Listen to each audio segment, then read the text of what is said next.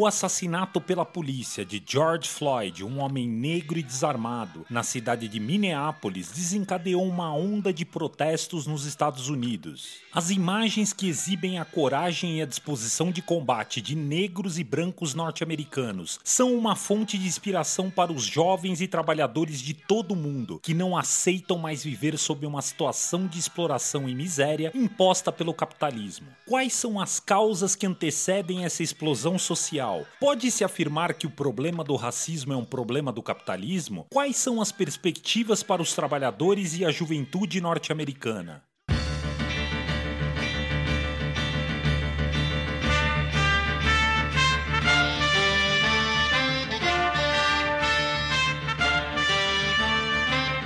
Você está ouvindo o podcast da esquerda marxista. Hello.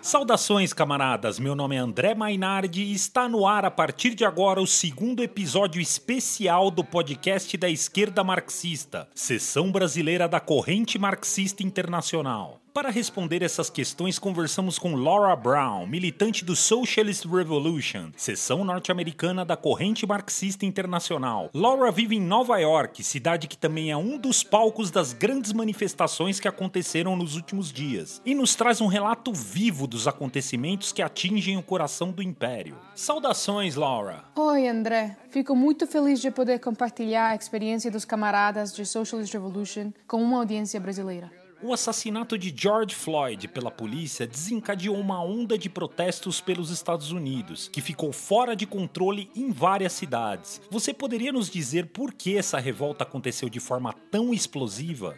Nos últimos dias, nos Estados Unidos, estamos vivenciando um movimento explosivo de protestos que tem se espalhado por mais de 130 cidades diferentes: Minneapolis, Nova York, Chicago, Los Angeles, Nova Orleans, Las Vegas, Boston e muitas mais. O país inteiro que está sendo invadido por essa luta nas ruas, que até atingiu elementos insurreccionais. Mas não é só o país, também tem muitas outras cidades no mundo inteiro que têm organizado protestos em solidariedade. É isso no meio da pandemia, numa situação onde a maior parte das pessoas não estavam sortindo de casa. Como você já explicou, os protestos começaram por causa de mais um assassinato racista cometido pela polícia em Minneapolis. Os policiais mataram George Floyd, um homem negro desarmado e inocente, só porque ele era suspeito de ter usado uma nota falsa de 20 dólares para comprar cigarros. Então ele foi sufocado lentamente durante quase 10 minutos pelo joelho do policial enquanto estava gemado no chão. As suas últimas palavras foram: Não posso respirar. A história se repete porque essas são as mesmas palavras de centenas de negros que são assassinados, brutalizados pela força policial racista ano após ano. Estamos vendo uh, os mesmos acontecimentos que deram origem ao movimento Black Lives Matter em 2014.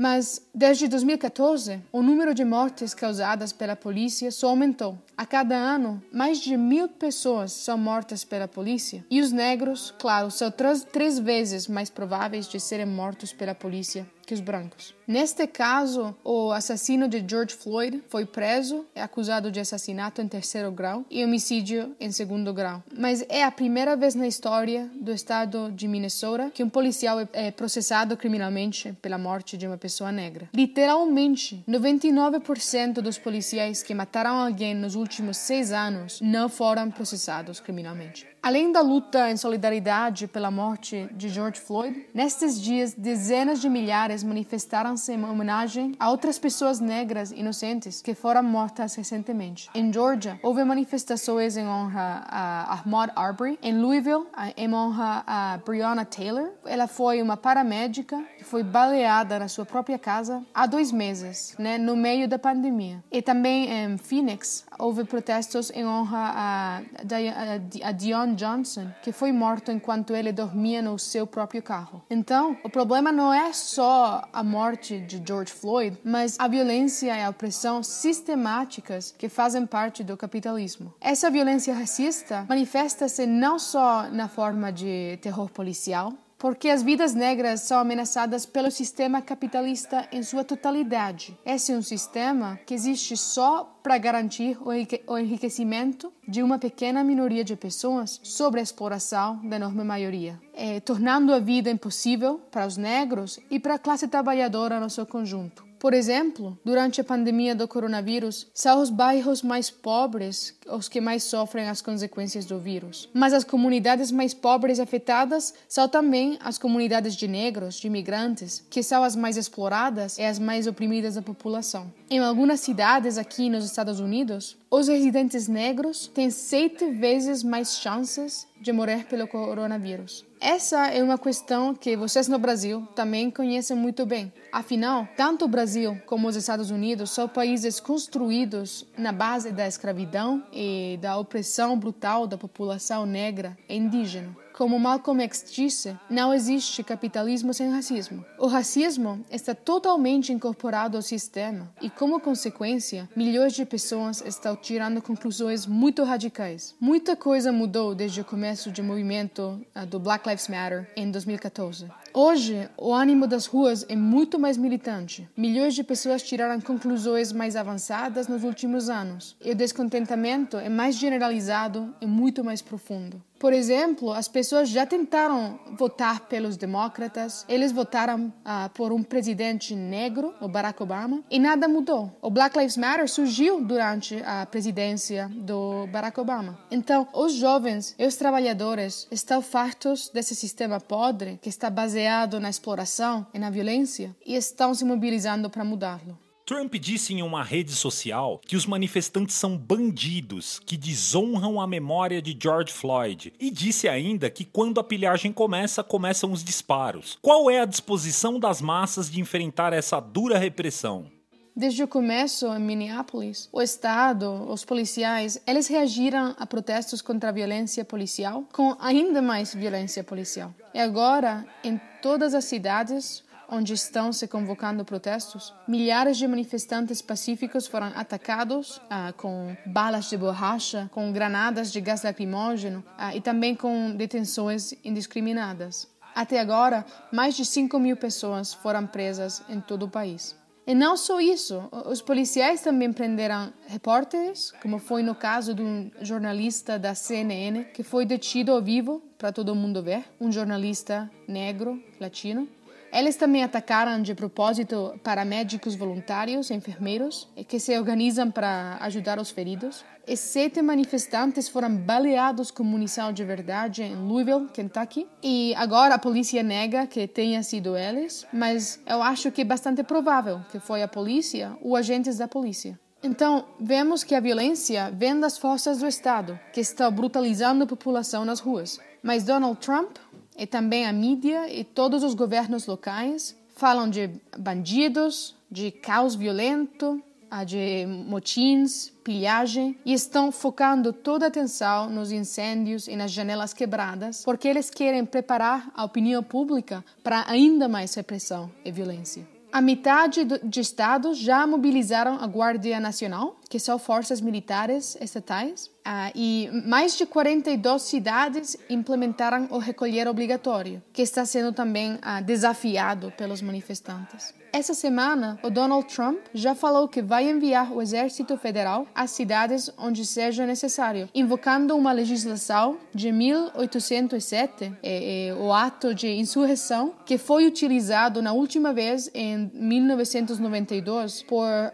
George Bush, o padre, numa situação de revolta revoltas contra a violência policial em Los Angeles. Os governos esperam que toda essa repressão possa pôr fim ao movimento, mas tem acontecido tantas outras vezes na história que a repressão não dissuadiu os protestos. O governo está tentando apagar o incêndio com ainda mais fogos. Os protestos que só começaram em Minneapolis, agora, como já, fa já falei, têm se espalhado por todo o país e por o mundo inteiro, e até chegaram às portas da Casa Branca, que foi colocada em confinamento emergencial. E a semana passada, quando isso aconteceu, quando os protestos chegaram até as portas da Casa Branca, o Donald Trump uh, se escondeu no bunker subterrâneo. E isso é a primeira vez na história do país que acontece. A noite da quinta-feira passada, em Minneapolis, os manifestantes assumiram e incendiaram uma delegacia da polícia e os policiais tiveram que fugir. Isso, eu acho, é muito mais significativo do que outros episódios de destruição da propriedade ou incêndios.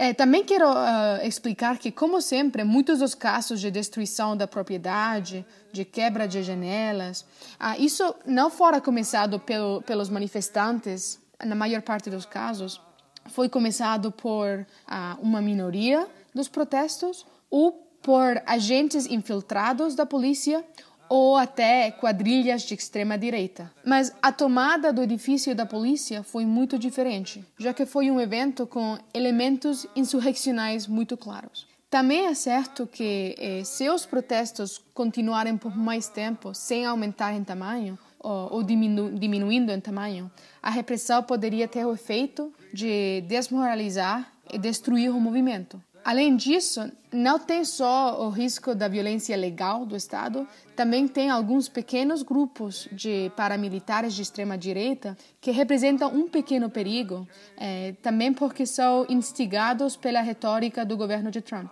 Por exemplo, no domingo passado, um caminhoneiro da extrema-direita lançou seu caminhão sobre a multidão. O que os protestos precisam é de se espalhar ainda mais e conectar com camadas mais amplas da classe trabalhadora e do movimento sindical. Os sindicatos poderiam se organizar para sair às ruas em solidariedade e assim ficaria muito mais difícil parar o movimento. Se houvesse não só dezenas de milhares, mas milhões e milhões de trabalhadores de transporte, professores, bombeiros, operários, ficaria muito mais difícil para a polícia fazer prisões em massa ou, ou atacar todos os protestos com gás lacrimógeno. Uh, e os sindicatos também deveriam coordenar comitês de defesa nos bairros, e esses comitês teriam o poder de mobilizar de forma massiva para defender e ajudar durante os protestos, e também, eh, em, geral, uh, para ajudar e defender uh, contra a brutalização da polícia da população negra. Afinal, a classe trabalhadora só pode confiar nas nossas próprias forças contra a repressão do Estado capitalista. O estupim para as manifestações foi a morte de uma pessoa negra, mas há uma ampla participação de negros e brancos e principalmente de jovens nos atos. O que isso pode nos dizer sobre a situação política atual? Então, uh, os protestos emergem num contexto da crise mais profunda do capitalismo norte-americano desde a Grande Depressão dos anos 30. E não tem só a crise econômica, mas também a crise sanitária e social a causa do coronavírus. Neste momento, já tivemos quase 2 milhões de infectados com o coronavírus e mais de 100 mil mortes. Em muitos casos, são o resultado de trabalhadores que têm que escolher entre arriscar as suas vidas e a das suas famílias ou perder o trabalho e não poder pagar as necessidades básicas da vida. No país mais rico do mundo, eh, cadáveres de vítimas da Covid-19 são enterrados em valas comuns e o sistema sanitário entrou em colapso. Mais de 80 milhões não têm seguro de saúde suficiente e muitas pessoas morrem ou vão em falência a causa disso. E uh, no último mês, mais de 40 milhões de pessoas perderam o, o seu emprego. Mas, entretanto, o Jeff Bezos, o, o dono da Amazon, adicionou mais de 24 bilhões à sua fortuna nos últimos quatro meses.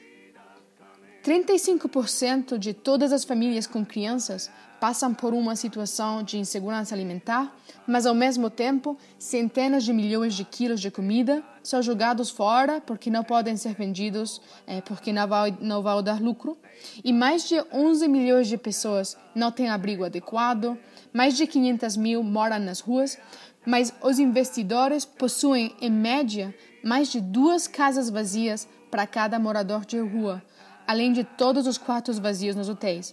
Então, como consequência de todas essas contradições, o ódio de classe está aumentando e os trabalhadores, mesmo antes desse movimento de protestos, estavam lutando e estavam respondendo à crise e ao risco da enfermidade com luta e com, e com greves.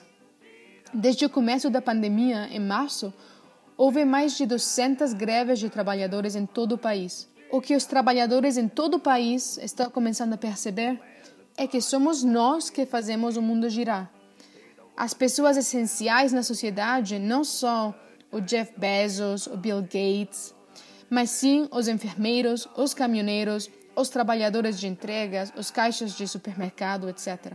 Todo esse desenvolvimento na consciência da sociedade não é uma novidade tampouco do coronavírus. É, isso faz parte de um movimento, de, de um processo de radicalização da população norte-americana que já vinha desde antes da crise. Na realidade, fenômenos como a eleição de Trump e o movimento pro-Bernie Sanders foram sintomas do clima de descontentamento na sociedade americana. Antes dessa crise, entre 2017 e 2019, as greves já tinham aumentado em 250%, e 50% dos trabalhadores que não estão sindicalizados querem se sindicalizar. 50% da população abaixo de 40 anos apoia o socialismo, 36% apoiam o comunismo e 35% têm uma opinião favorável sobre o marxismo nos Estados Unidos. Então, é neste contexto geral de descontentamento que surge o movimento que vemos nas ruas hoje. E agora, nos protestos, estamos começando a ver elementos de solidariedade de, de classe, que é um elemento fundamental para o movimento poder se expandir e avançar. Por exemplo, o Sindicato de Transporte Público em Minneapolis e em Nova York está se recusando a transportar manifestantes às prisões. As crises e as contradições do sistema estão mudando a consciência das pessoas de uma forma explosiva, puxando as massas a lutar pelo seu destino. Vivemos um período de luta de classes intensas e os movimentos que vemos hoje não são nada comparado com o que o futuro nos reserva. Qual é o papel que a seção norte-americana Socialist Revolution está desempenhando no atual momento? Nossos camaradas estão participando dos atos, apoiando o movimento nas ruas em Minneapolis, em Nova York e mais uh, dezenas de cidades diferentes. Mas no processo, estamos construindo uma organização revolucionária marxista para ter um papel importante na luta. A formação da organização marxista é uma tarefa muito importante, crucial para esse movimento e outras lutas no futuro poder avançar e ter sucesso. Nos últimos anos, especialmente em 2019, houve importantes protestos, eh, revoltas insurreccionais e revoluções por todo o mundo. Chile, Sudão, França, entre outros, e também no Brasil, com movimentos estudantis e a maior greve geral da história do país. Muitas pessoas achavam que isso nunca poderia acontecer nos Estados Unidos, mas eu acho que essa possibilidade já não é mais tão abstrata. Milhões de pessoas estão fazendo ouvir a sua voz, mostrando a sua raiva contra um sistema injusto. Mas a pergunta mais importante é como podemos canalizar toda essa raiva numa força para transformar a sociedade. Eventualmente, todas essas revoltas uh, no 2019 não puderam derrubar o sistema e finalmente diminuíram e fracassaram. Porque faltava um ingrediente fundamental: a luta precisa de uma direção revolucionária para proporcionar uma estratégia e um programa pela transformação socialista da sociedade. É isso que nós, os camaradas da corrente marxista internacional, estamos construindo nos Estados Unidos, mas também em mais 40 países no mundo inteiro. Obrigado, Laura. Agradecemos a sua contribuição e que possamos construir as forças do marxismo nesse processo. Muito obrigada, André, pela oportunidade de difundir a nossa perspectiva revolucionária no seu canal. Bom, estamos chegando ao final desse podcast especial. A trilha sonora que nos acompanhou durante toda a transmissão de hoje é do bluesman Blind Willie Johnson.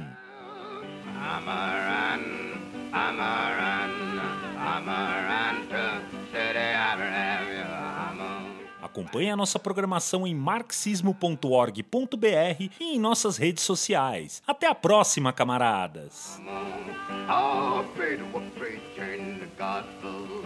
Always with love on the men.